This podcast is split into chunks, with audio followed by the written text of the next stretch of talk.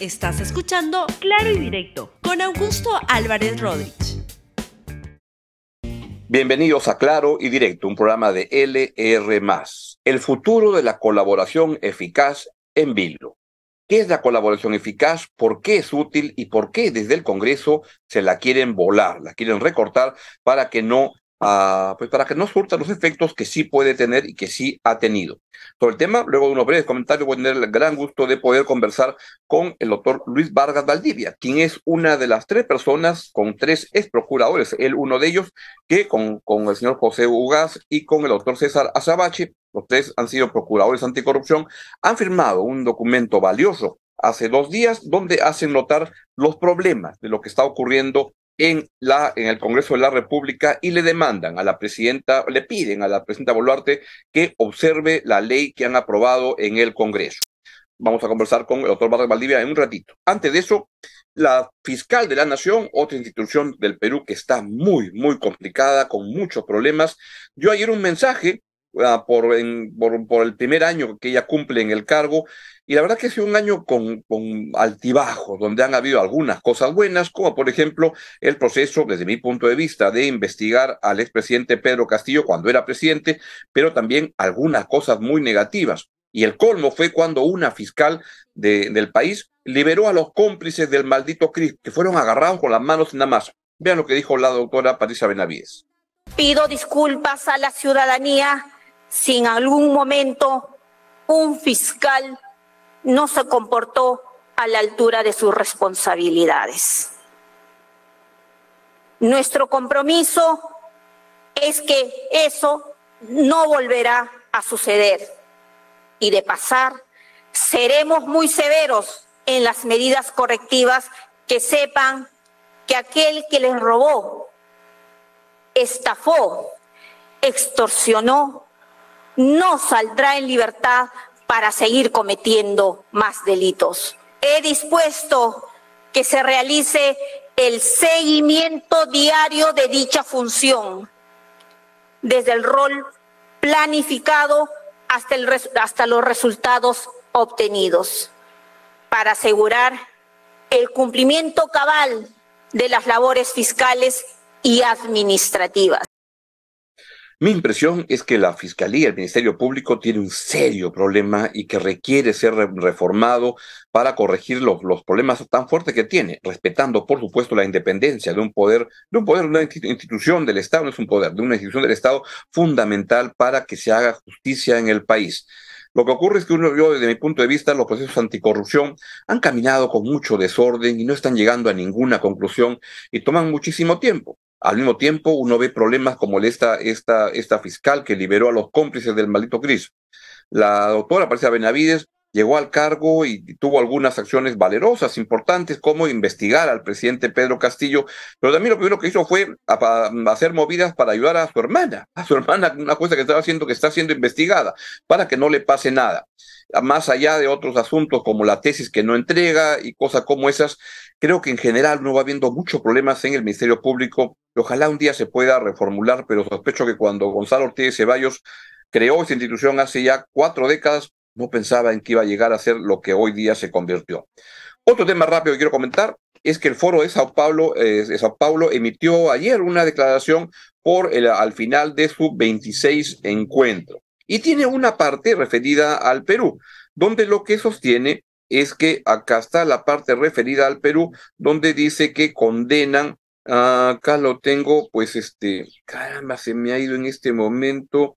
Eh, sí, tienen una, una, una, una declaración donde lo que hacen notar es que condenan los sucesos terribles donde se produjeron las, este, acá está. Condenamos en Perú que la represión ha causado 69 muertos, de los cuales 49 habrían sido asesinados con armas de uso militar y policial. Está muy bien, la solidaridad siempre está fundamental. Rechazamos la criminalización de la protesta social y el impedimento del derecho a movilizarse pacíficamente.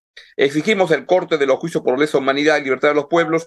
Asimismo, denunciamos que el gobierno de Boluarte ha autorizado la presencia de tropas americanas con fines de amedrentamiento a la población. Esto es falso, esto es una mentira y una tetudez que se, que se inventan. Este, siempre hay este, esos intercambios que vienen y ha sido, no es, eso no, el ingreso de tropas se autoriza en el Congreso no había ningún problema. Y acá viene lo mejor, rechazamos la declaración del Congreso del Perú en contra de los presidentes Gustavo Petro, Manuel López Obrador y el expresidente Evo Morales por sus valoraciones sobre la situación política y social del país.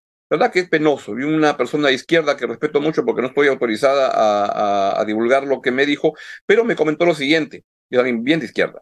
La izquierda peruana no puede ser caja de resonancia de izquierda de otros países cuando se trata de asuntos internos la solidaridad no es igual a injerencia. Muy bien dicho.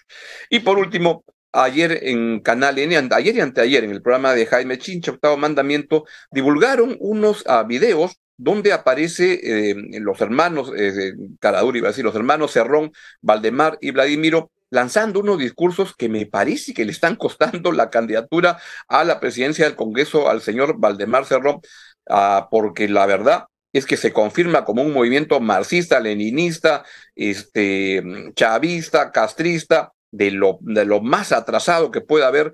El señor Vladimir Cerrón sigue siendo el mismo de siempre y habla cada cosa. Entre las mejores cosas que dijo, las más divertidas en su discurso, fue que este, dijo que la prensa es manejada por la derecha y que la república es manejada por los caviares de derecha. Veamos, por favor, este, lo que dijo Vladimir Cerrón. Si lo vamos a poner en claqueta, creo va a ir, ¿no es cierto? A ver, ¿lo pueden poner? En audio. Adelante, por favor. Escuchemos hablar de El tercer elemento son los medios de comunicación. Y en el Perú los medios de comunicación, ¿por quién están capturados? ¿Por la derecha? Claro, por la derecha, cambiar. ¿A quién responde la República? A la cambiarada, ¿verdad? ¿A quién responde Rosa María Palacios? A la cambiarada. ¿A quién responde Álvaro A la cambiarada. ¿A quién responde líder? A la camionada. ¿A quién responde Nicolau? A la camionada. Ya así podemos tener un tema inalcanzable. ¿Quién es más? Ese es el tercer elemento. ¿Quién más ingresa ahí en, la persecución político-judicial? El poder empresarial, la confianza, financia. Eso es que tiene sus convenios y tiene sus ONGs. La COFIO tiene su ONG, que es el desarrollo alternativo para salir de la pobreza, o eso se Pero tiene más. Roque Benavides tiene una ONG, por lo cual capacita congresistas para que, para que saquen la como político es un buen humorista. Y acá me acaba de llegar un papel que me dice que es el papel que me envía la caviarada, que es la que me da órdenes todos los días, y me dice que debo entrevistar en este momento al doctor Luis Vargas Valdivia. Doctor Luis Vargas Valdivia, buenos días. Buenos días, Augusto. Gracias por la invitación. A usted. Le quiero preguntar, este, ¿qué, es la colaboración eficaz en el contexto en el cual, así vuelvo a, resumir, usted junto con, José Ugaz y, César Azabachi, que han sido procuradores anticorrupción, este, han emitido una, carta valiosa donde le demandan o le piden a la señora Presidenta de la República que observe la ley que han dado en el Congreso de colaboración eficaz. Quisiera que seamos didácticos para que la gente pueda encontrar, entender qué es la ley o qué es el sistema de colaboración eficaz, en qué consiste. Bueno, la colaboración eficaz es un instrumento que se conoce dentro de lo que se define como derecho penal premial. Y está previsto, esto no es invención nuestra, por supuesto, acá en el Perú, esto es, ha sido desarrollado sobre todo en Europa, también en el sistema anglosajón, pero sobre todo en Europa. Y ese es un instrumento que lo que permite es dar al Estado, a través de sus órganos constitucionales, sobre todo la Fiscalía, pero también el Poder Judicial, los elementos a efectos de poder combatir debida y adecuadamente, sobre todo criminalidad organizada. Como todos sabemos, no es lo mismo perseguir, ¿no es cierto?, los delitos que aquellos delitos cometidos al interior de la criminalidad organizada. Porque actualmente las organizaciones criminales ya no están, pues, este, no son equiparables a, por ejemplo, El Padrino, la película de Mario Puzo, son totalmente distintas, han evolucionado notablemente. Entonces es difícil porque, identificar a sus cabecillas, a sus integrantes, a sus actividades, porque tienen multiplicidad de rangos y ramas. Eh, este procedimiento lo que permite, pues, es a cambio de un beneficio que implica reducción de pena, ¿no es cierto?, que los integrantes de la organización brinden información veraz, oportuna y eficaz para poder, ¿no es cierto?, identificar el esquema de la organización, quiénes son los cabecillas, quiénes son los integrantes, a qué actividades y poder utilizar esa información en los diversos procesos judiciales que se instauren. Lo importante del procedimiento de colaboración eficaz no es tanto la información que da el colaborador, sino sobre todo las pruebas que la Fiscalía recaba en un proceso de verificación para ser utilizadas en los procesos judiciales. Y es por eso que nosotros hemos levantado nuestra voz de preocupación porque en el proyecto lo que se pretende es encorsetar el procedimiento de colaboración eficaz, fijando un plazo que es absolutamente irrazonable. Ocho meses que pueden llegar a doce o a dieciocho. Esto es un absurdo. ¿Por qué? Porque este procedimiento surge en investigaciones fiscales de criminalidad organizada que tienen como plazo de vigencia en la investigación preliminar 36 meses y en el proceso penal 36 meses más. Si esto es así, ¿acaso es posible creer que lo que se busca con este proyecto de ley es agilizar los procesos? No, lo que se busca es entorpecer el procedimiento de colaboración eficaz porque al reducir el plazo, los fiscales no van a tener la posibilidad de corroborar la información y de corroborar también los medios probatorios que sean entregados por los colaboradores, de suerte tal que los procesos de colaboración eficaz van a decaer. Y al decaer los procesos de colaboración eficaz, va a perder pues sentido aquel incentivo que el, Estado brinda para los integrantes de la colaboración eficaz, para organizaciones delictivas a efectos que procedan a la delación, que es lo que busca precisamente este procedimiento de colaboración eficaz. Ese es el principal y más grave problema ¿no? que vemos en este proyecto de ley, además de una serie de normas un tanto absurdas ¿no? y repetitivas, como por ejemplo señala que los aspirantes a colaborador solo podrán declarar en presencia de su abogado. Eso está en la Constitución. es necesario ponerlo en el Código Procesal Penal también está. O cuando señalan que la declaración debe ser en presencia de un fiscal superior o su adjunto.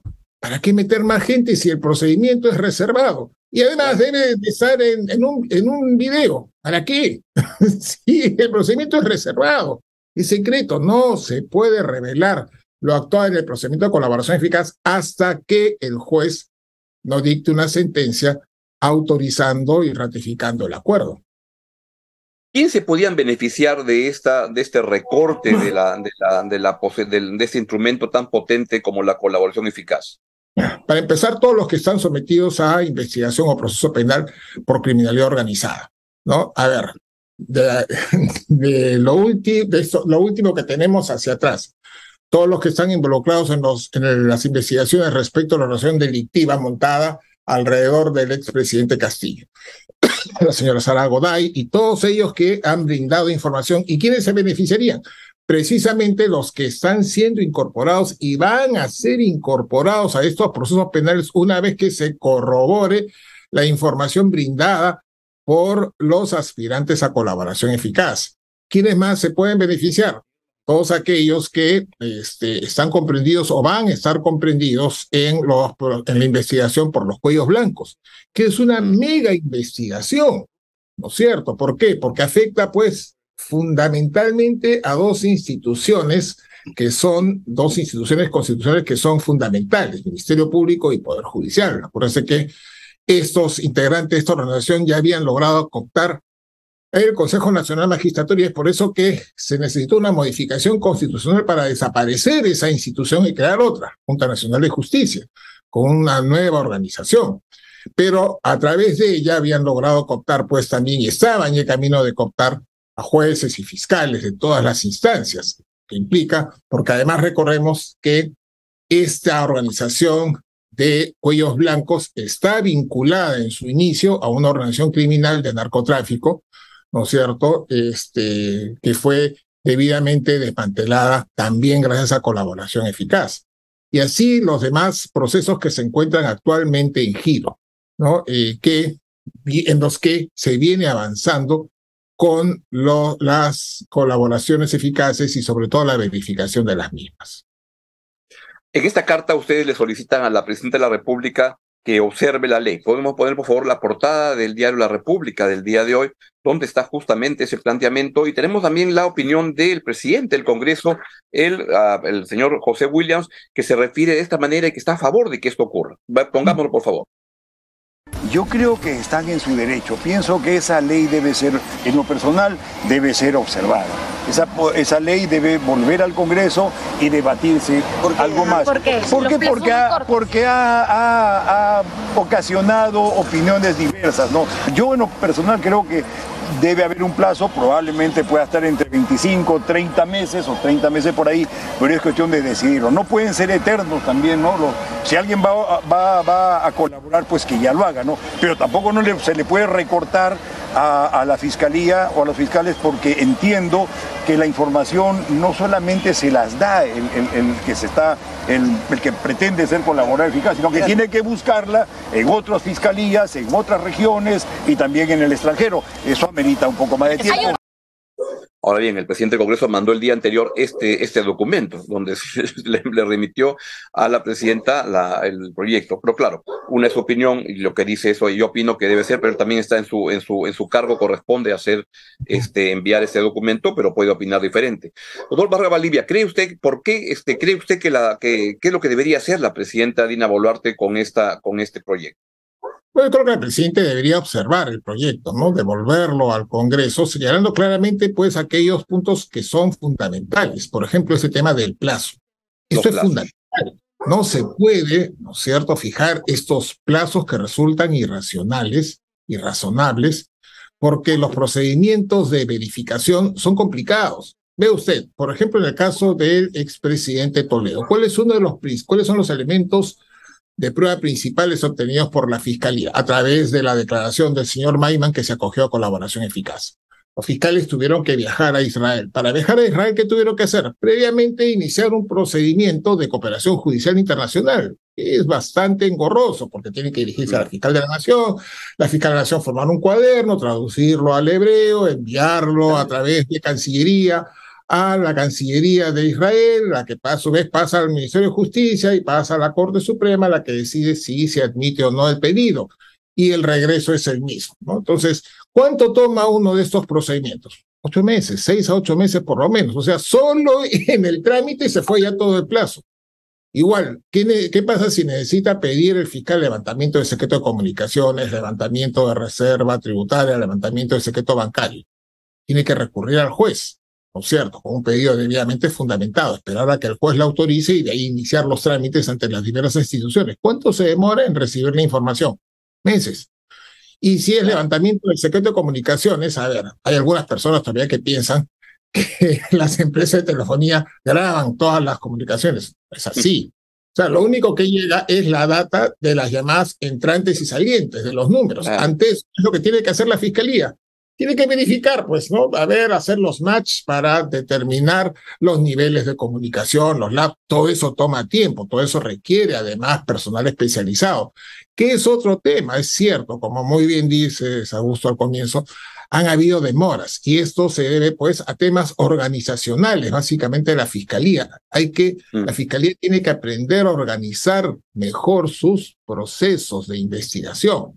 ¿no? Esta es, este ánimo de generar mega investigaciones, mega procesos, ya está superado en el tiempo, porque ha demostrado, y somos testigos de eso, que esto genera solo demora.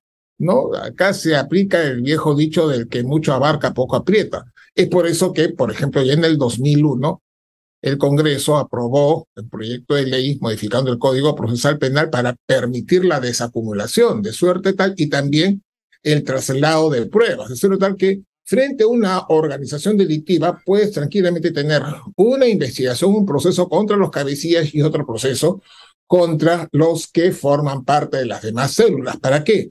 Para garantizar celeridad, para avanzar, para evitarte tener pues procesos de 50, 80 procesados en los que obviamente, a ver, imagínate un juez en un juicio oral con 60 procesados. ¿Tú crees que cuando intervenga el abogado del imputado número 48, se va a acordar lo que dijo el abogado del imputado número 2, 3, no se va a acordar, no, es práctico. O sea, ya la experiencia internacional señala claramente que estos procesos lo que hay que hacer es ir acotándolos para poder conseguir resultados en el corto plazo porque finalmente sucede lo que estamos pasando. La ciudadanía lo que dice, bueno, ¿y esto cuándo va a terminar? Tenemos años en lo mismo y no termina. Ese es el problema, pues, ¿no? Entonces, esto, por ejemplo, es, eh, si bien es cierto, lo que esperamos es que la presidenta este, observe la ley, también esperamos que el Ministerio Público, la fiscal de la Nación, presente, ¿no es cierto?, las evaluaciones y los análisis respecto de estas demoras, de estos problemas y las soluciones que ella propone de repente necesita más personal, de repente necesita más capacitación, de repente necesita pues a un grupo de gerentes que enseñen a los fiscales a administrar, porque los fiscales son abogados, son expertos en leyes, pero no son expertos en, en, gerenciar, en organizar y manejar un proceso implica gerenciar, pues también, ¿cierto? Mm. Pregunta final breve para sé que está con el tiempo muy, muy uh, apretado. ¿La ley requería o requiere algunos ajustes o como está funciona bien? Yo creo que como estaba, funcionaba bien. O sea, en estos más de 20 años que tiene la ley, ya va a cumplir 24 años, eh, ha dado resultados. Y esto ha sido motivo eh, de que los peruanos nos orgullecemos, porque cuando somos sometidos a comparación a nivel internacional, todos reconocen que es el único país en, en América, el único, América, no solo en América Latina, sino en América que tiene la cantidad de procesos contra expresidentes, ¿no es cierto?, de condenas y cómo ha avanzado debidamente en procesos, además, que sí superan el estándar internacional, que eso es lo importante. No se trata de procesos a la mala, sino procesos en los que, de acuerdo al Código Procesal Penal, que tiene altos estándares, ¿no es cierto?, reúnen estos estándares. Ninguno de estos procesos, por ejemplo, ha sido declarado nulo o ha motivado una decisión o una observación de la Comisión Interamericana o la Corte Interamericana de Derechos Humanos. Se ha cumplido. Entonces, si esto está funcionando, ¿por qué modificarlo? Yo acepto, pues, como una salida, a ver, este, respetuosa, porque siempre dicen que en estos casos hay que plantear una salida, ¿no? Dar, abrir el camino. Yo creo que yo coincido con el fiscal coordinador de criminalidad organizada que ha planteado que sea 36 meses. Otra, otro tema, pues, ¿no? Y ese es el error, por ejemplo, del presidente del Congreso. Dice, estos procesos no deben durar eternamente. Que los procesos de colaboración eficaz no duran eternamente. ¿Por qué? Nuevamente porque la información que se obtiene, las pruebas que se obtienen, se van a usar en los procesos judiciales. ¿Qué sentido tendría obtener pruebas en un proceso judicial ya concluido? Ninguno. no sirve, no es útil. Mm. Doctor Luis Vargas Valdía, le quiero agradecer muchísimo su tiempo y su capacidad didáctica para explicarnos a todos en qué consiste este sistema de colaboración eficaz y por qué es importante que, preserve, que se preserve y no como el Congreso quiere hacerle cambios y por qué la Presidenta de la República, como usted, en la carta tan interesante que envía a la Presidenta con los doctores José Ugaz, Luis Vargas, con quien nos hemos entrevistado, y César Azabache, para que eso ocurra. Le quiero agradecer muchísimo. Gracias a usted, Augusto. Gusto verlo. Buen día. Por esta manera llegamos al final de Claro Directo del programa de hoy y los voy a dejar con la estupenda programación de LR. Nos vemos mañana aquí a la misma hora. Chao, chao.